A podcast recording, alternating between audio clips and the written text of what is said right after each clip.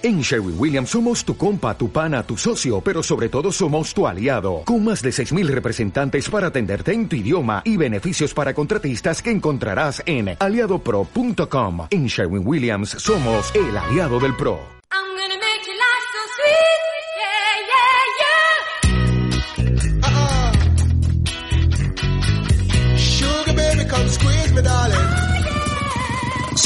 Aquí comienza Sin Azúcar Añadido, dirigido y presentado por ANADI, Asociación Navarra de Diabetes. El cuarto jueves de cada mes, de 1 a 2 de la tarde, en Ática FM.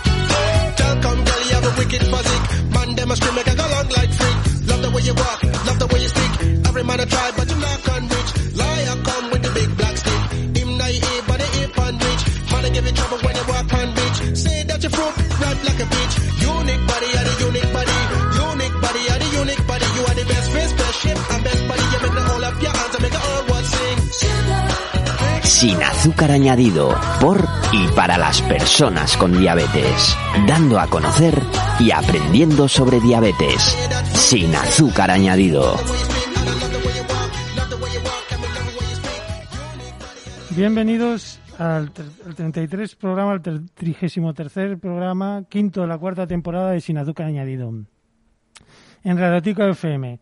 Hoy, eh, jueves 25, empezamos el año 2021 y entrevistaremos a Jaume Picazos, patrono de la Fundación para la Diabetes, Novo Nordics, deportista con diabetes y precursor en el año 2006 de The Athletic.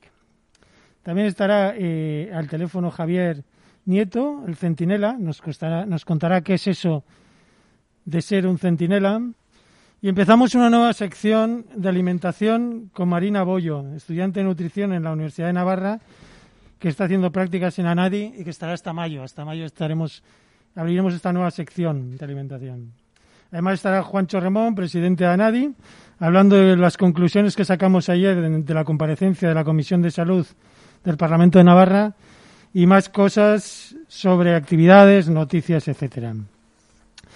Nos podéis seguir a través de nuestra página en Facebook, Facebook Anadi Navarra, en Radio Atica FM 106.4, en la web de www.atica FM y si no, no podéis interactuar en directo, nos podéis eh, escuchar o ver eh, a través de la web de Anadi, eh, estará el podcast o a través de la plataforma iVox buscando sin azúcar añadido en Radio Atica FM. eh, sin azúcar añadido, Radio Atica FM. Y hoy para empezar, vamos a empezar eh, con una canción de barricada, con un grupo que estaba, que empezó cerca de aquí, y escuchando la voz de Bonnie que nos ha dejado hace poco.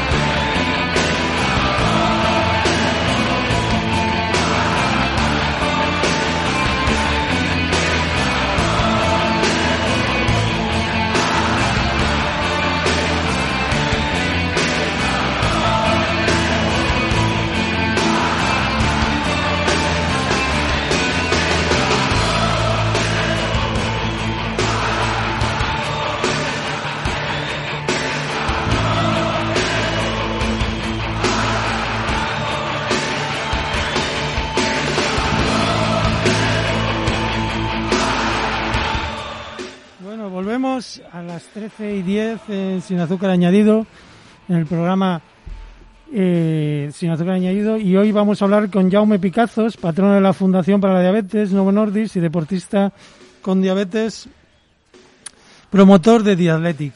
Lo tenemos al teléfono. Hola, Jaume. Hola, muy buenos días. ¿Qué tal? Eh, quería, te decíamos, nosotros te conocemos, te conocemos desde hace mucho tiempo, eh, amigo, pero eh, la gente que no te conoce, ¿qué, relación tienes tú eh, con la diabetes y el deporte, Jaume?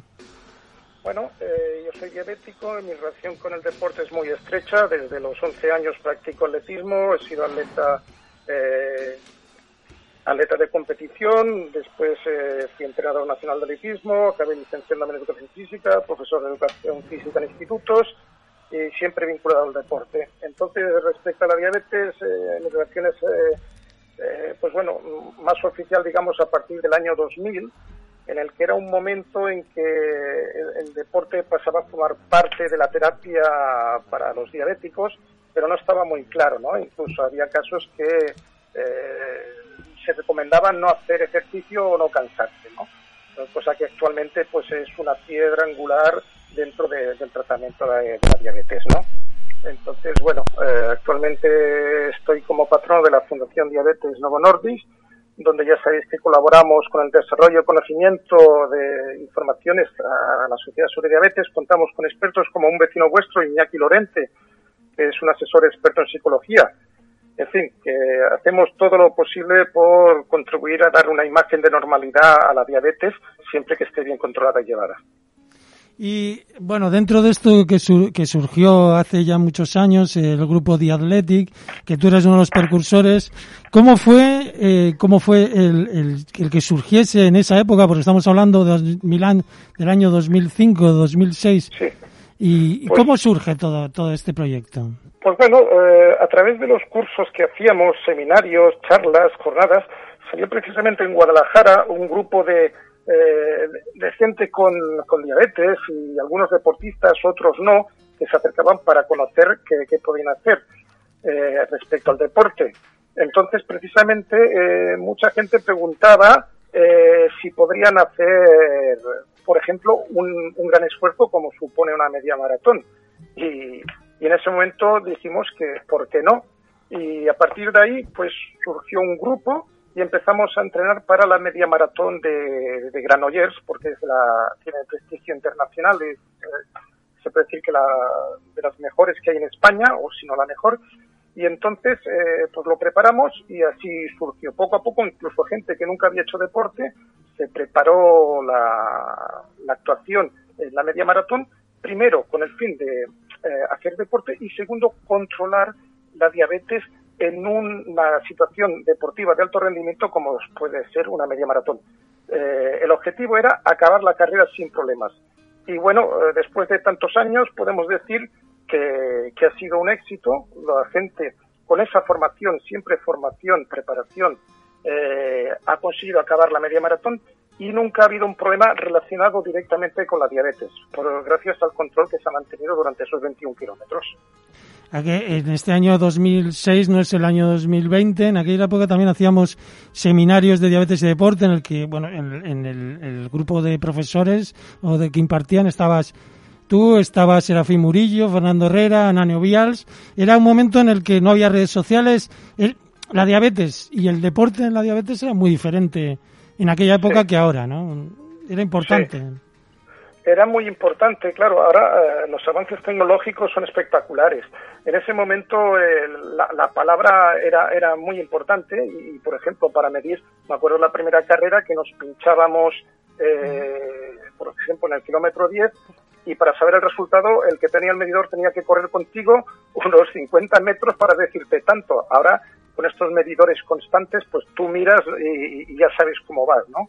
Pero en los principios siempre lo- los medios eh, eh, brillan por su ausencia, entonces hay, que echarle mano a la imaginación.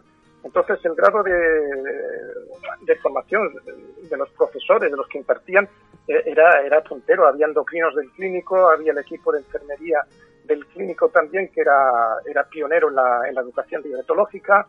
Eh, y, bueno, estábamos ahí gracias a, a las ganas de todos, eh, pues tiramos para adelante los proyectos. Y ahí surgió también bastante gente que después se ha ido creciendo en esto de en la, en la proyección pública y demás. Bueno, ya- también hemos hecho alguna actividad como el Camino de Santiago, en el que estuviste con nosotros en Logroño. Todo este, ¿qué, te- qué tenemos de cara al futuro? ¿Cómo ves tú el futuro del, de hacia adelante, tanto en lo que participáis como patrono en la fundación, como el futuro de la diabetes y el deporte y todos estos proyectos cuando... Bueno, En su principio, The Athletic nació con la excusa de la media maratón, pero enseguida se extendió a todo tipo de deportes, ¿no? Ah, fue eh, fue la, la escoleta, digamos, pero a gente que hacía bicicleta de montaña, gente de ciclismo en ruta, ah, marcha eléctrica, atletismo. eh, eh, fue el nombre, digamos, para, para dar la excusa a soy diabético y hago deporte sin problema gracias al control y, y una formación. Entonces, como muy bien dices, han hecho muchos proyectos. eh, quizás el, uno de gran, impacto, de gran impacto que ha llegado a más gente es el Camino de Santiago actualmente, ¿no? Entonces, se sigue preparando la gente eh, en, ese aspecto. Eh, respecto a la, la- la Fundación Diabetes eh, de la Diabetes Novo Nordis continúa eh, contribuyendo a todos estos proyectos y a fomentar todo, todo- toda aquella iniciativa eh, en favor eh, de, de la normalidad de la persona diabética y la formación tanto del paciente como de las personas que están en equipos diabetológicos. Entonces el futuro eh, yo lo veo mm, de la siguiente forma. el futuro tiene do- dos aspectos para mí importantísimos. Uno va a ser eh, la tecnología, que estoy seguro llegará a más población, eh, y sobre todo la formación, tiene que haber más controles médicos, una mayor implicación social eh, a través de, eh, de, de los, de, los, de los gobiernos y los gobernantes. Entonces, eh, también las nuevas insulinas que van a aparecer eh, son espectaculares. Eh, se avanzará, como te decía, en estos aspectos tecnológicos que irán sobre todo a favor del diabético tipo 1, que es el que, digamos, se, se, se pincha insulina desde el principio, y eh, respecto al tipo 2, lo que va a haber eh, son estas nuevas insulinas eh, que permitirán per- permitirán eh, pues un- una- unas mejores prestaciones, pincharse menos, tener más controlada la, glucemia y después también eh, yo auguro muchos avances en la prevención. Actualmente eh, se está hablando de la, de la macrobiota intestinal, es decir, de nuestro intestino y sus bacterias. Eh, ahora, mm, por el COVID, este desgraciado COVID, eh, está haciendo que se avance de una forma brutal en la investigación al respecto de las bacterias intestinales. Y ahí, muy relacionado con la nutrición, lo estoy explicando de forma muy, muy bestia, perdón, eh, pero mm, las bacterias que tenemos eh, en el sistema digestivo eh, se ve una estrecha relación con el sistema inmunológico, pero muy, muy directa.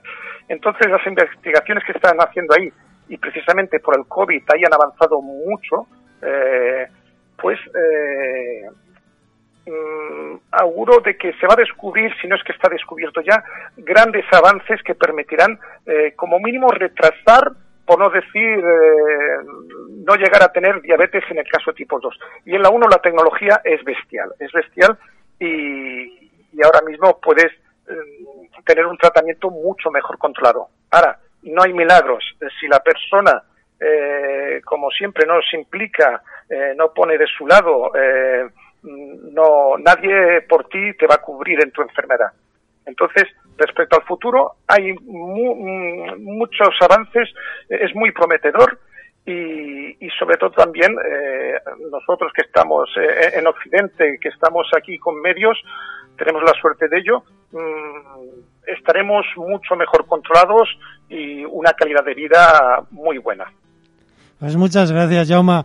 Nos veremos eh, otro año en la milla. eh, Hace 15 que estuvimos por primera vez. Igual hay que volver a hacer alguna actividad de este tipo. Algo habrá que haber- hacer, si no vernos en el camino o, lo que sea. Este año la micha está comprometida por el tema del COVID.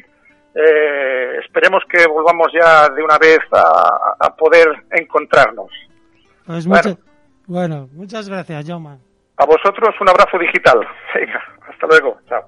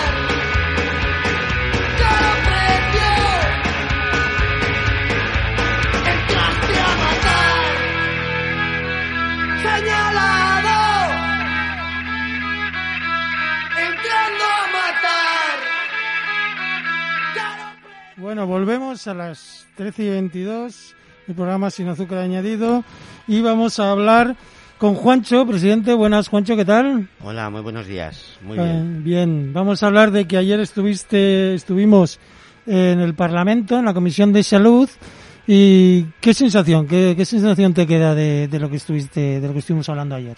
Bueno, yo ayer ya, bueno, como estuvimos tú y yo ya sabemos y la sensación que me queda es de que nos agradecieron mucho todo nuestro trabajo. Después de cuatro años y medio no han hecho nada. Entonces, no sé, eh, yo la sensación que me queda es que tenemos que seguir trabajando porque si no, no sé si van a hacer nada. Les pareció mal que no habrían hecho nada. No son los mismos políticos, si son los mismos partidos. Entonces yo creo que tenemos mucho trabajo para seguir dándoles la matraca de que, de que hagan algo, porque parecía que tenía muy buenas intenciones. Luego ya veremos si, si se vuelve a, a repetir lo del 2016.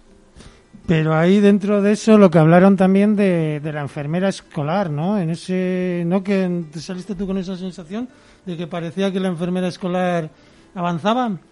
Bueno, eso parece que dijeron. La enfermera escolar, yo quería que les entraría un poco todo lo que hemos sí, dicho eh, también de, de todas las, reivindicaciones que teníamos. Una era la enfermera escolar, parece que les entraba en el ojillo, pero a ver. Y lo demás, eh, ¿qué más cosas tenemos en Anadi? Aparte de lo de la comisión. Bueno, teníamos varios puntos. En lo que es la comisión estaba la unidad de diabetes, el protocolo del menor, estaba eh, todo lo que el protocolo del menor, que hablamos de las, de las enfermedades escolares, pero sobre todo, y lo que salía hoy en prensa, enfocando a que hace cinco años estuvimos en la comisión, prácticamente está- fuimos a contar lo mismo que habíamos contado hace cinco años, que la unidad de diabetes estaba se había quedado ahí que la y el tema de la educación lo importante que ha sido la educación en este en este periodo de pandemia en el que las personas más formadas se les ha visto que han llevado mejor mejor la, la diabetes no Sí, eso parece que les molestó un poco, que les diríamos que no tenían formación en atención primaria y aunque les moleste, pues es así. Lo, lo estamos viendo. En cuanto a diabetes tipo 1, es que no saben. Yo cuando voy a mi médico de cabecera me dice, de diabetes no hablamos. Digo, ¿para qué? Es así. Y luego quieren, luego en el protocolo meter atención primaria. Entonces no sé para qué.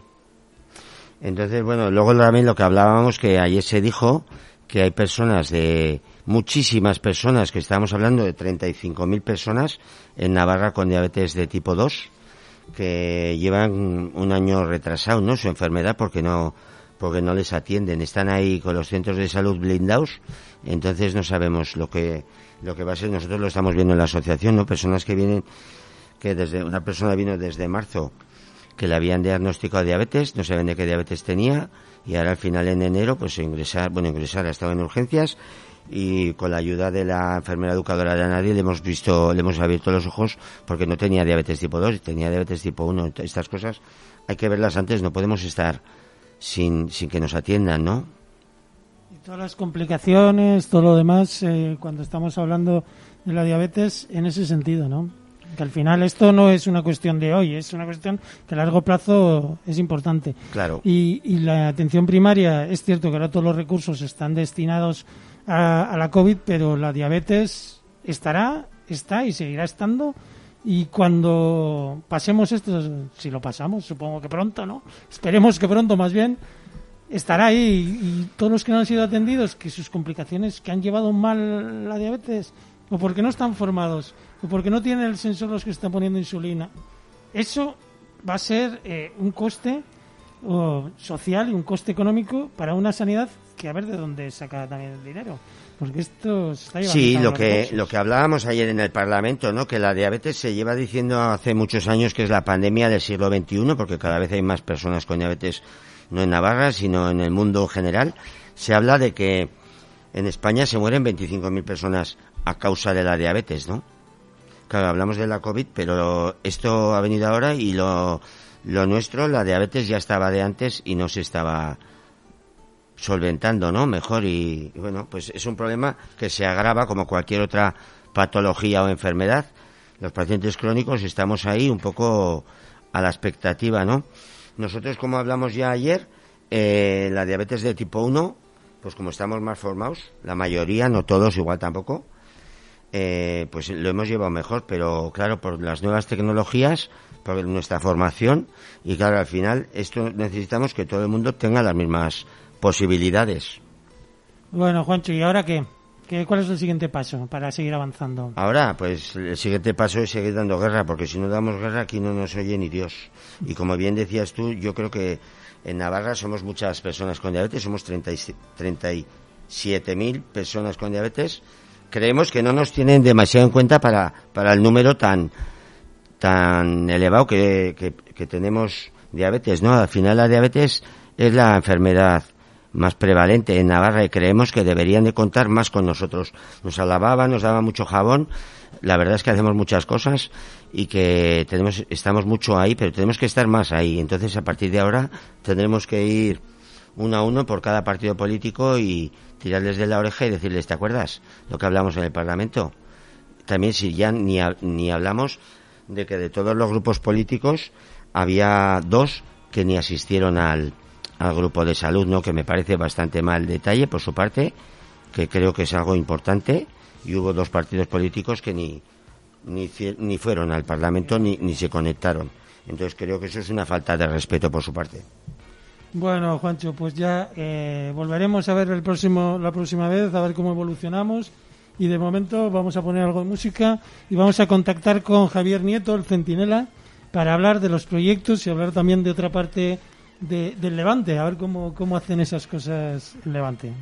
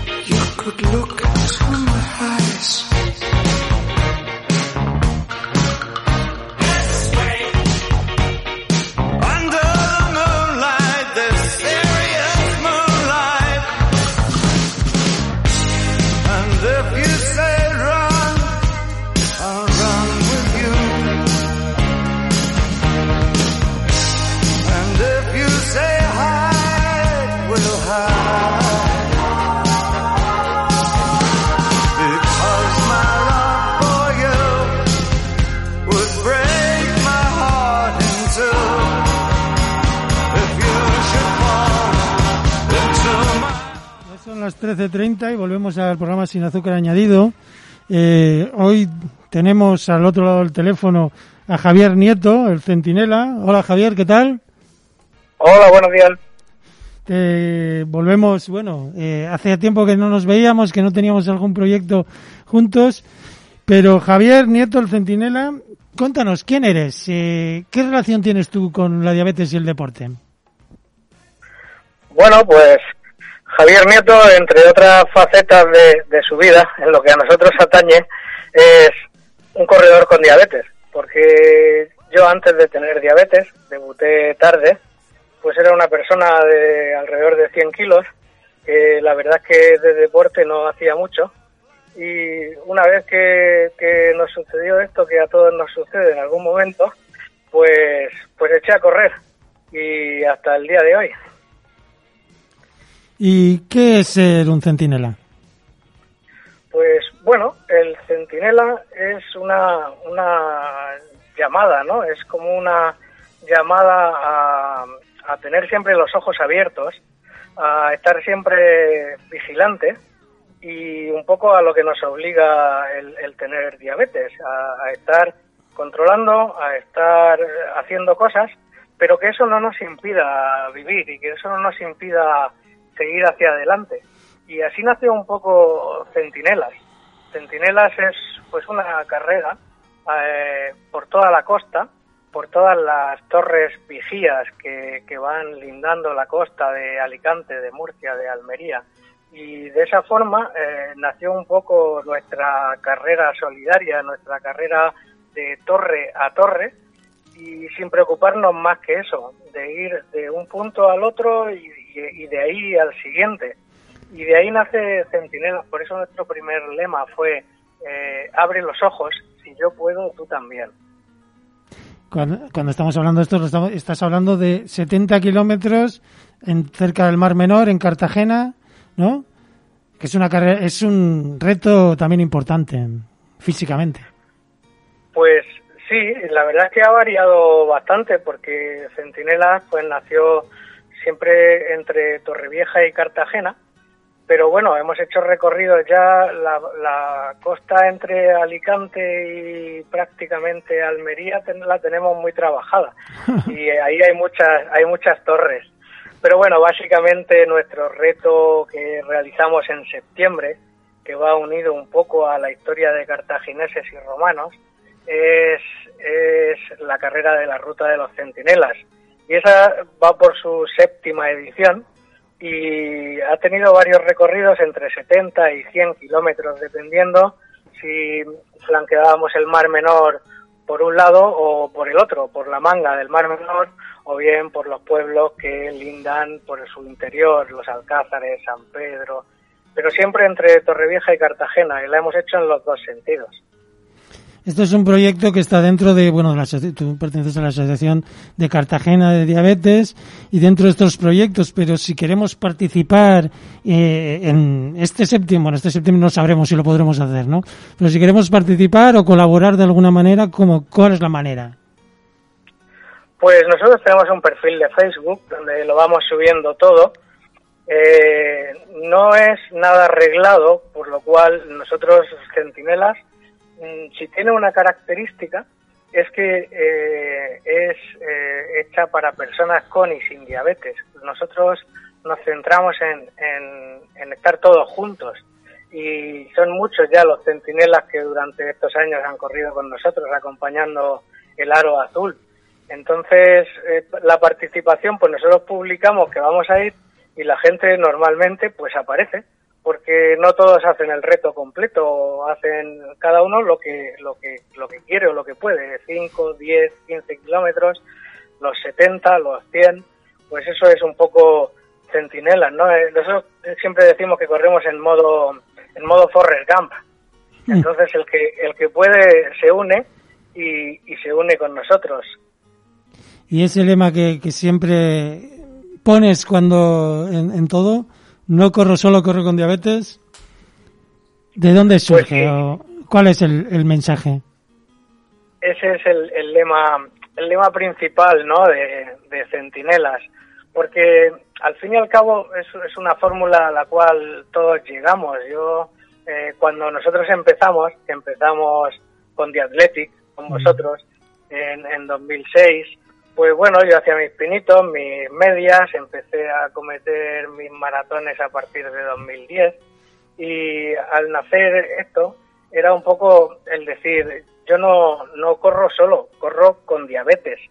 Y no se refiere a que corra con mucha gente, que también, sino a que eh, tú tienes que tener siempre presente tu diabetes y saber que, que tienes que controlarla y que a partir de ahí tienes que plantearte tus objetivos y sabiendo siempre, como dice nuestro amigo Iñaki, con arar con los bueyes que tienes.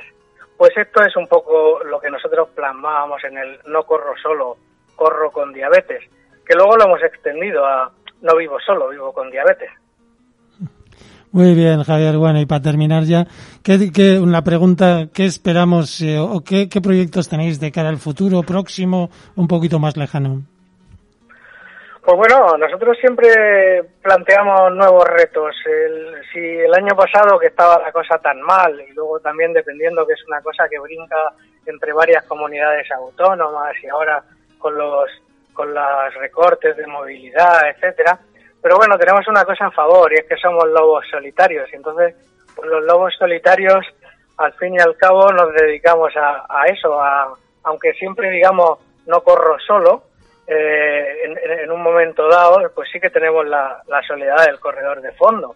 Y, y eso no nos ha impedido hacerlo en ningún año. Entonces, pues bueno, seguiremos planteándonos la ruta de los centinelas. Si podemos, haremos las carreras de obstáculos que hemos hecho con, con las Blue Warriors Centinela. Y, y luego pues tenemos un proyecto que llevamos tres años y al final todavía no hemos podido hacerlo, que se llama Va, Quijotadas. Y espero que en este 2021, en algún momento, la vacuna surta efecto y podamos movernos libremente. Y, y siempre pues pendientes a la página de Facebook porque algún reto se nos ocurrirá seguro. Pues muchas gracias, Javier. A ver si nos encontramos en algún reto este 2021 y si no ya en el 2022 y estamos ahí con vosotros. Muchas gracias. Gracias a vosotros y por el trabajo que hacéis. Muchas gracias. Seguiremos corriendo.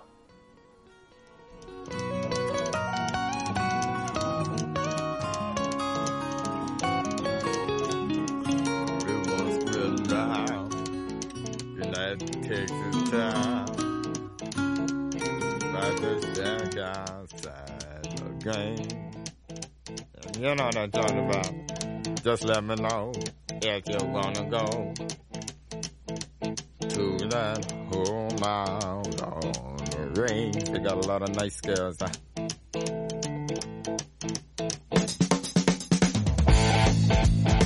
I'm ready.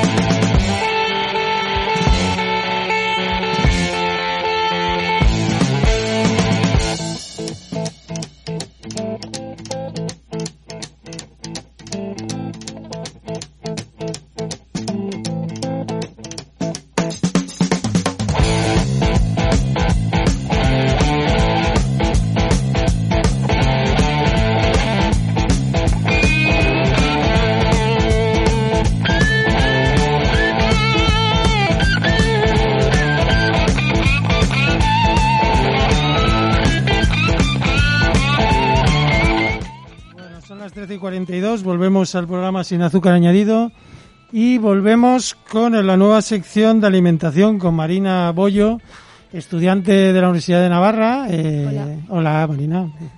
¿Es ¿Bien? A ver. A ver, ahora. Sí.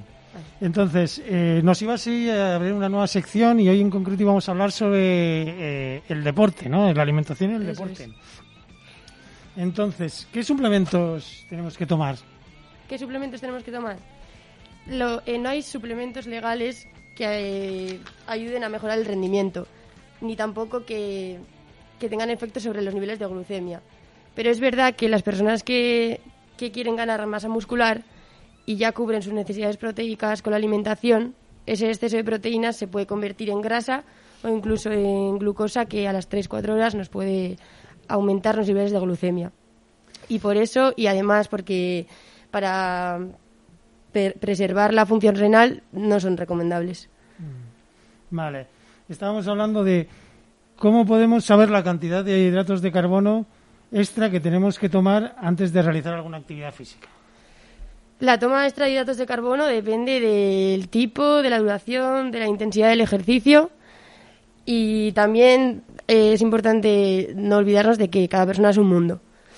Entonces, eh, cuando vamos a realizar un ejercicio de corta duración, no sería necesario realizar una toma extra de hidratos, si es menor a 30 minutos, pero en cuanto va aumentando la intensidad y la duración, es importante aprender a manejar estas tomas y ir conociendo nuestro cuerpo cómo funciona, porque muchas veces va a hacer falta para mantener los niveles de glucemia en sangre.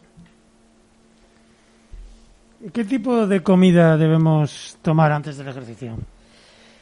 Eh, hay muchos productos destinados a los deportistas que tienen un alto índice glucémico, y, pero sin embargo las barritas energéticas no suelen tener un índice ta- tan alto.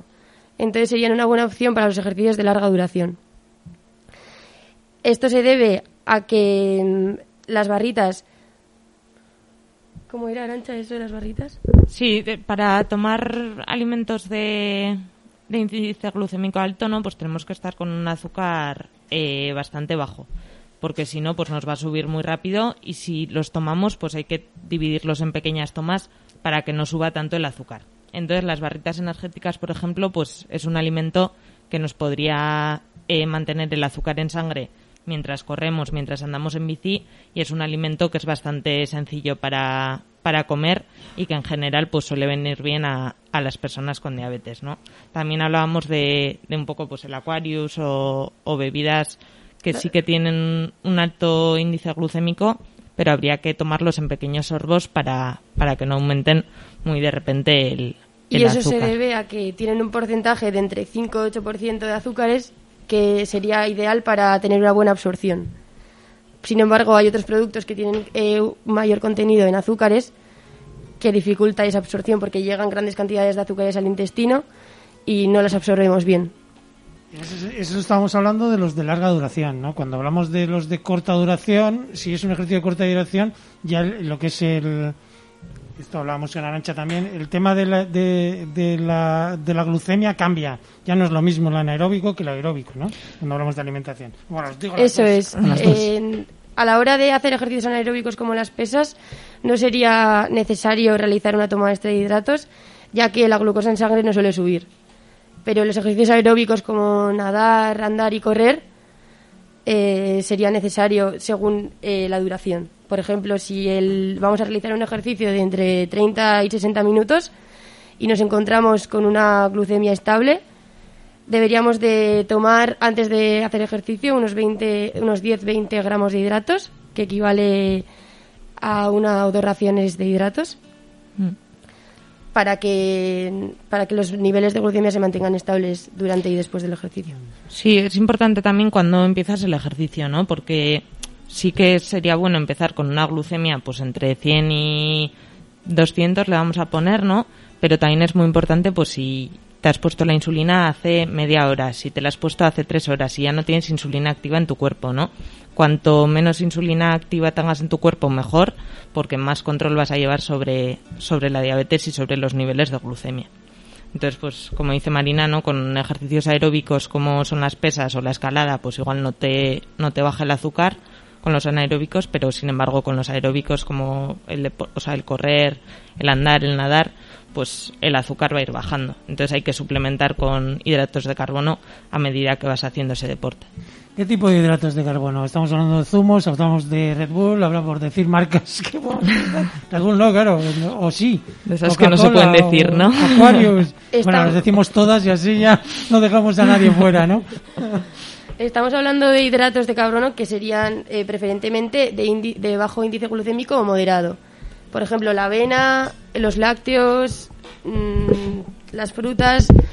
Pero sin embargo, los de alto índice glucémico durante el ejercicio, si nos encontramos eh, con niveles menores de 100 o después del ejercicio, sí que sería recomendable acudir a bebidas isotónicas, como hemos dicho antes, como el Aquarius o las frutas eh, con mayor índice glucémico, como el plátano, por ejemplo.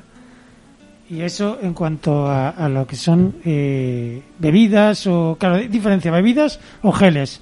¿Es mejor, eh, ¿Es mejor o es mejor lo que nosotros tomemos también? O sea, por un lado está el producto y por otro lado nosotros, ¿no?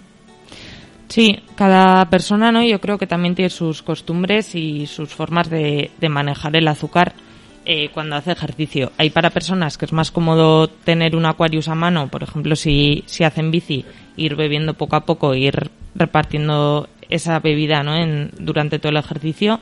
Para otras es más cómodo una barrita y para otros es más cómodo pues un azucarillo, ¿no? Sí que yo creo que hay, hay que tener un poco cuidado con, con los geles de glucosa, ¿no, Marina? Que Sí, la glucosa en tabletas y los geles de glucosa, el problema de estos, de estos productos son que llegan grandes cantidades al intestino muy rápido si los ingerimos de una. Entonces sería recomendable ingerirlos progresivamente con algo de líquido para que la absorción se dé mejor. Sí, resumiendo un poco todo lo de lo que es el deporte, ¿no? Y cómo, cómo hay que hacer las tomas de alimentos y todo, pues lo importante sería eh, empezar con unas glucemias normales, intentar empezar sin insulina activa, que ya sabemos que eso no siempre es fácil, pues porque muchas veces eh, desayunas y tienes que ir a andar en bici, ¿no? Y ya te has planeado que, que lo vas a hacer así. En ese caso habría que reducir la cantidad de, de insulina rápida de la comida anterior, ¿no? También hay que tener un poco cuidado porque si el ejercicio se va a alargar mucho en el tiempo, ¿no? Pues si estamos hablando de que se va a hacer una maratón o un día de esquí, ¿no? Que es, que es, o sea, te requiere mucho, mucho esfuerzo, pues igual incluso habría que modificar la insulina lenta que, que te estás poniendo. Y eso, en cuanto a los suplementos, pues intentar siempre, ahora que tenemos el sensor también, ¿no? Que es una ayuda, pues que no baje nunca de 80 de 90 para estar tranquilos y suplementando pues cada uno con lo con lo que prefiera pero eso pues hablamos más o menos de una o dos raciones por cada tres cuartos de hora una hora de ejercicio Y me surge una pregunta, Marina. Por un lado, los suplementos estos que aumentan el rendimiento, ¿qué son? Y nosotros, o sea, son, bueno, en general, población en general, población con diabetes, población con tipo de problemas, eh, no sé, de- no sé si, claro, yo digo cosas renales o tal, si eso afecta o no, ¿no? La- bueno, una pregunta que me surge. Están muy de moda los, los suplementos para mejorar el rendimiento y la masa muscular. Y entonces estos suplementos que no hay muchos suplementos legales que realmente mejoren el re- Legales. legales que realmente mejoren el rendimiento. Y la mayoría de los suplementos tampoco influyen en los niveles de glucemia. Pero es verdad que los deportistas que quieren aumentar la masa muscular y se compran suplementos proteicos para ello, si ya cubren las necesidades proteicas con la alimentación, ese exceso de proteína que ingieren se puede convertir en grasa y también una parte en glucosa. Entonces esa glucosa puede afectar a las 3-4 horas y aumentarnos los niveles de glucemia.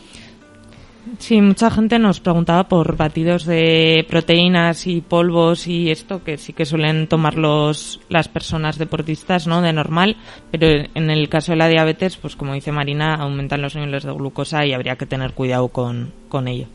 Eso es, y también porque puede suponer una sobrecarga renal. ¿no? Y los diabéticos tenemos más problemas con eso. Muchas gracias, eh, Marina. Para el próximo día, no sé, hablaremos también de, de divulgación, de alimentación. ¿eh? Interesante, muy perfecto. interesante. Gracias. Muchas gracias.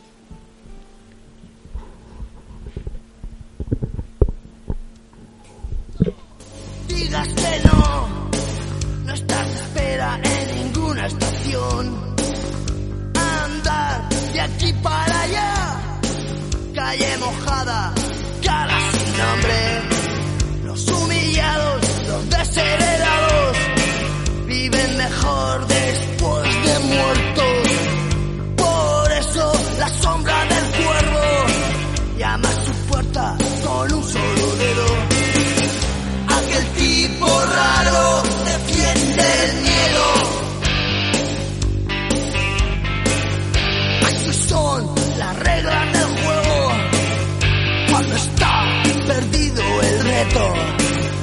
puedes darte cuenta que nunca se hace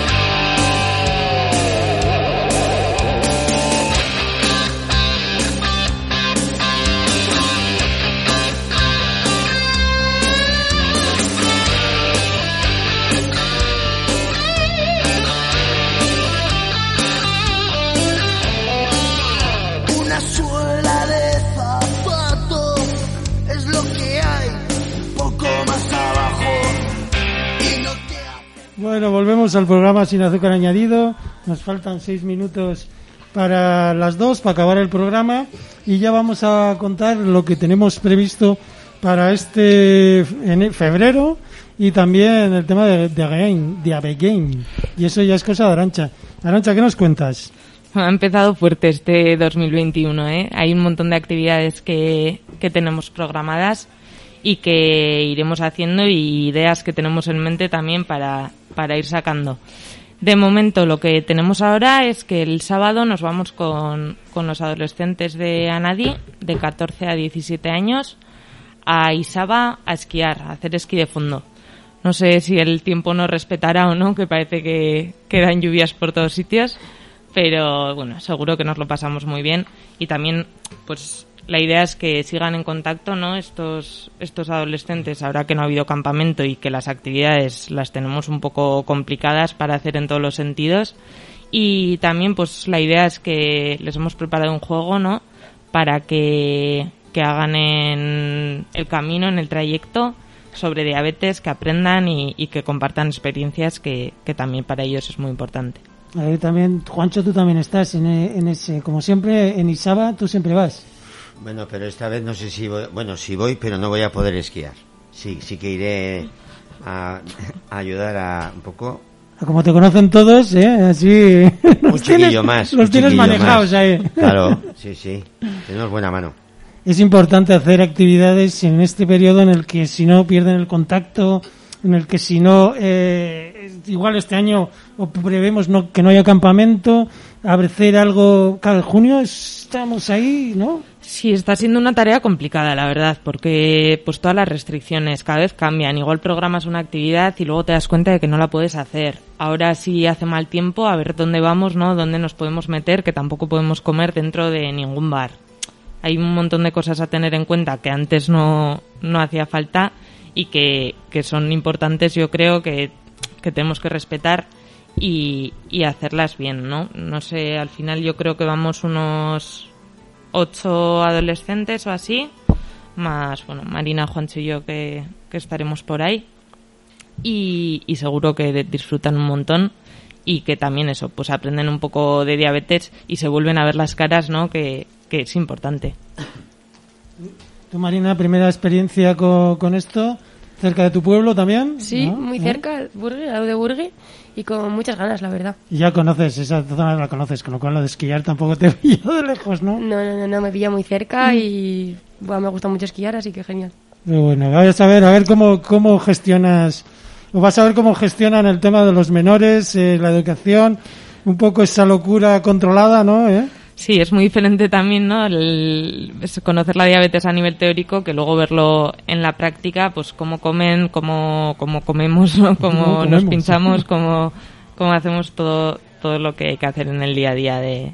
Ponles en orden. Ahí, pon, hay, que, hay que manejar ahí a todos. A ver, tenemos que decir que, aparte de que llevamos un buen equipo, eh, nosotros, ¿no? Los adultos, eh, que ellos también van de- vienen de 13 a 17 años y decir que son un grupo bastante majo, siempre hemos estado muy a gusto, no hemos tenido ningún problema, no hemos tenido que tirar ninguno por la ventana de la camioneta ni nada. Entonces, bueno, de normal, esto ha sido así y aprenden y bueno, y les enseñamos un montón porque son edades complicadas, ¿no? Para todo esto, para empezar a hacer su vida. Sí, muchos han venido al campamento además y, y la verdad es que tienen en general muy buena formación, tanto pues desde, desde el hospital como en los campamentos, como todo lo que, lo que han vivido, ¿no? Bien, ¿y qué más, qué más cosas? Aparte de esto, teníamos en febrero. Pues tenemos también los talleres de, de control de la diabetes, ¿no? Es un poco eh, hablar pues de todo lo que se nos escapa en el control, que son muchas cosas, como reducir esas curvas de glucemia, que todos vemos montañas en, lo- en el sensor, en los informes, y ver cómo se puede hacer, que siempre hay técnicas, siempre hay cosas que se pueden mejorar, que son sencillas, pero que igual no conocemos, ¿no? Pues hablaremos mucho de índice glucémico, de carga glucémica, del orden de los alimentos, de cuándo pinchar la insulina, todo lo que es alimentación. También enseñaremos pues cómo interpretar esos gráficos que los ves a veces en el móvil y muchos ni se meten al ordenador, ¿no? A verlos, ni saben luego eh, actuar ante lo que pase en los gráficos. No sé si has dicho cuándo son los talleres. Los talleres van a ser los jueves de todos los jueves de febrero. Hemos tenido muy buena acogida estos talleres y bueno, pensábamos hacer un grupo y han salido de momento tres y estamos esperando porque en marzo, abril seguro que sacamos más porque había mucha gente interesada y no hemos podido dar a, a abasto con, con todos. Bueno, nos quedan 30 segundos de programa. Juancho, nos despedimos. Tam- también Ah, quería ¿nos yo recordar eh, Ah, que hemos hablado un poco antes, ¿no? Que ya está acabando, es eh, el último mes, en febrero se acaba y lo tendremos, bueno, ya veremos cómo le damos continuidad, ¿no? Que esperemos que aparezca en nuestra página web y lo veamos. Que se apunte, que hay premio para todo que se apunte. Toma. Justo. Pero si siempre...